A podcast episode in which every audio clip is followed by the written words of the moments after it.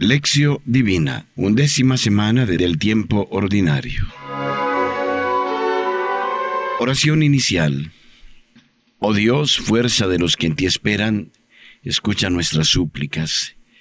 Y pues el hombre es frágil y sin ti nada puede, concédenos la ayuda de tu gracia para guardar tus mandamientos y agradarte con nuestras acciones y deseos. Por Jesucristo nuestro Señor. Amén. Lección. Proclamación del Santo Evangelio según San Mateo, capítulo sexto, 1 al 6 y 16 a 18. Cuidad de no practicar vuestra justicia delante de los hombres para ser vistos por ellos. De lo contrario no tendréis recompensa de vuestro Padre que está en los cielos. Por tanto, cuando hagas limosna, no lo vayas trompeteando por delante como hacen los hipócritas en las sinagogas y por las calles, con el fin de ser honrados por los hombres. En verdad os digo que ya reciben su paga. Tú, en cambio, cuando hagas limosna, que no sepa tu mano izquierda lo que hace tu derecha. Así tu limosna quedará en secreto. Y tu Padre que ve en lo secreto te recompensará.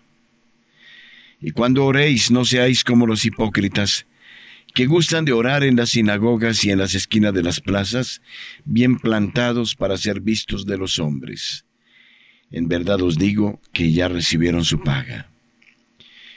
Tú, en cambio, cuando vayas a orar, entra en tu aposento, y después de cerrar la puerta, ora a tu Padre que está allí en lo secreto. Y tu Padre que ve en lo secreto te recompensará. Cuando ayunéis, no pongáis cara triste como los hipócritas, que desfiguran su rostro para que los hombres vean que ayunan. En verdad os digo que ya reciben su paga. Tú, en cambio, cuando ayunes, perfuma tu cabeza y lava tu rostro, para que tu ayuno sea visto no por los hombres, sino por tu Padre que está allí, en lo secreto, y tu Padre que ve en lo secreto, te recompensará.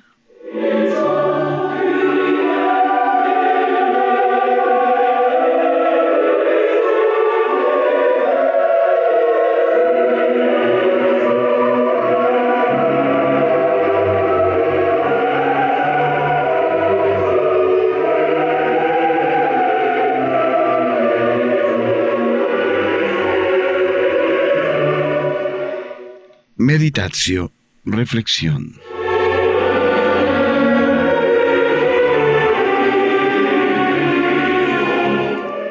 El Evangelio de hoy da continuidad a la meditación sobre el Sermón del Monte. En los días anteriores hemos reflexionado sobre el mensaje del capítulo quinto del Evangelio de Mateo. En el Evangelio de hoy y en los días siguientes meditaremos el mensaje del capítulo sexto del mismo Evangelio. La secuencia de los capítulos quinto y sexto puede ayudar en su comprensión. Los pasajes indican el texto del Evangelio de hoy. Este es el esquema. Las bienaventuranzas, Mateo 5, 1, 12, solemne apertura de la nueva ley. Mateo 5, 13, 16, la nueva presencia en el mundo, sal de la tierra y luz del mundo. Mateo 5, 17, 19, la nueva práctica de la justicia, relación con la antigua ley. Mateo 5, 20, 48, la nueva práctica de la justicia, observando la nueva ley. Mateo 6, 1, 4, la nueva práctica de las obras de piedad, la limosna. Mateo 6, 5, 15, la nueva práctica de las obras de piedad, la oración. Mateo 6, 16, 18, la nueva práctica de las obras de piedad, el ayuno. Mateo 6, 19, 21, la nueva relación con los bienes materiales, no acumular. Mateo 6, 22, 23, la nueva relación con los bienes materiales, visión correcta. Mateo 6:24, Dios o el dinero. Mateo 6, 25-34, nueva relación con los bienes materiales, abandono en la divina providencia.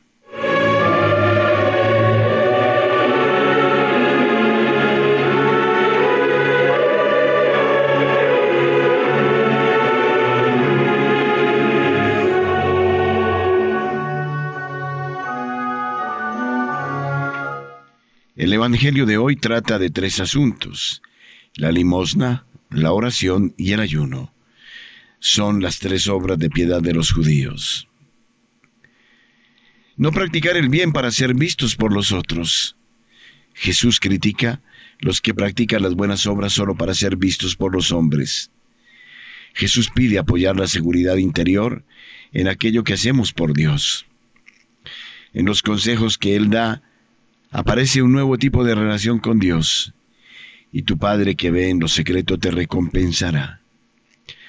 Antes que pidan, el Padre sabe lo que necesitan. Si perdonan las ofensas de los hombres, también el Padre Celestial los perdonará.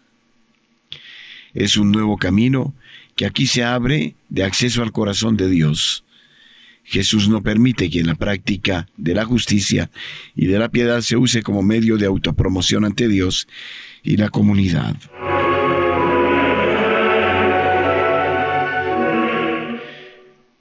¿Cómo practicar la limosna?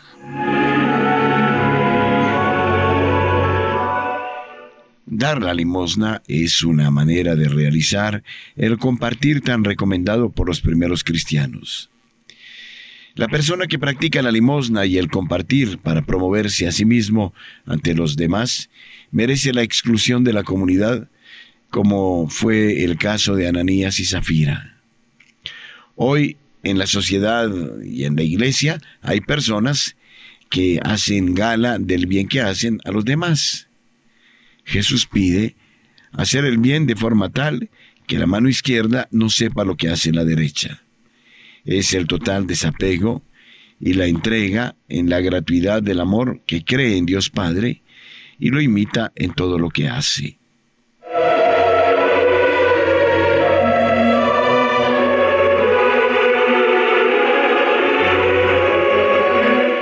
cómo practicar la oración.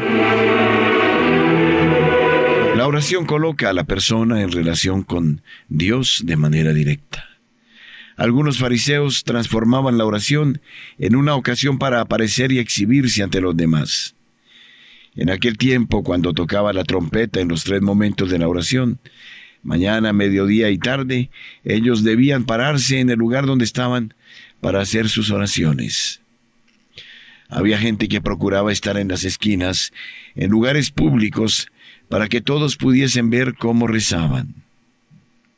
Ahora bien, una actitud así pervierte nuestra relación con Dios. Es falsa y sin sentido.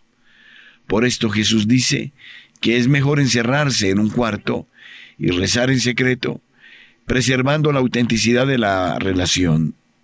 Dios te ve también en el secreto y te escucha. Se trata de la oración personal, no de la oración comunitaria.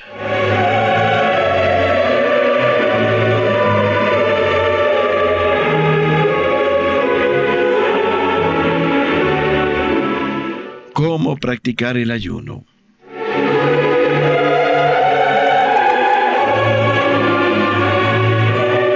En aquel tiempo la práctica del ayuno iba acompañada de algunos gestos exteriores bien visibles.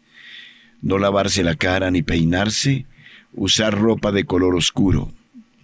Era la señal visible del ayuno. Jesús critica esta manera de actuar y manda hacer lo contrario, para que nadie consiga percibir que estás ayunando. Báñate, usa perfume, peínate bien el pelo y así el Padre que ve en lo secreto recompensará. Elementos para la reflexión personal. Cuando oras, ¿cómo vives tu relación con Dios? Tu relación con los demás, en la familia, en la comunidad. Oración conclusiva. Qué grande es tu bondad, Yahvé las reservas para tus adeptos. se la das a los que a ti se acogen, a la vista de todos los hombres. Salmo 31, 20.